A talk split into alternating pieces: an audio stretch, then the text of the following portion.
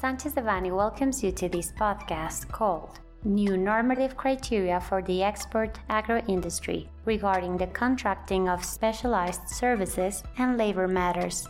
We remind you that this material is only informative and cannot be considered legal advice. For more information, please contact our lawyers directly.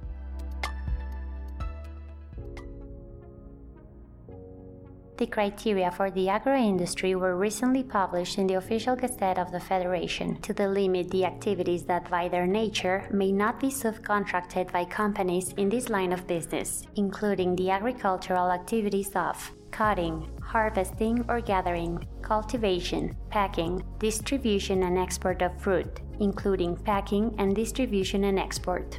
The companies that currently provide the services described above must act only as employment agencies or intermediaries in the process of recruitment, selection, training, and transportation, as long as these companies are not considered employers. In the event of possible inspections by the Secretary of Labor and Social Welfare, it is recommended to carry out an internal analysis of the following aspects current contracts with specialized service providers that involve the Registry of Service Providers for Specialized Works, REPSE as per its acronym in Spanish.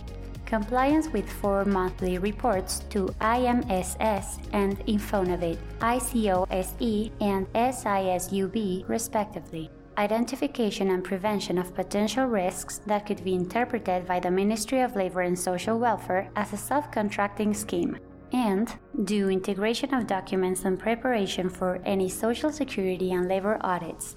Depending on each case, there are elements to challenge the validity and legality of the criteria published by the Ministry of Labor. Independently, now that such criterion is applied through an inspection visit, the companies will have the right to try the corresponding means of defense to defend the validity of the REPSE service contract, when applicable.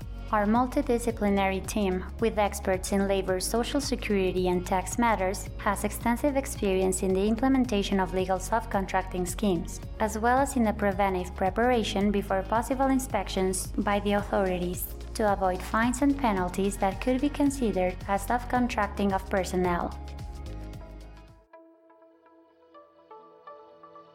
This content was prepared by Alfredo Kupfer Dominguez, Guillermo Villaseñor Tadeo, Sebastián Rosales Ortega, Fermín Lecumberri Cano, and Francisco García Lerma, members of the Labor, Social Security, and Immigration Practice Group.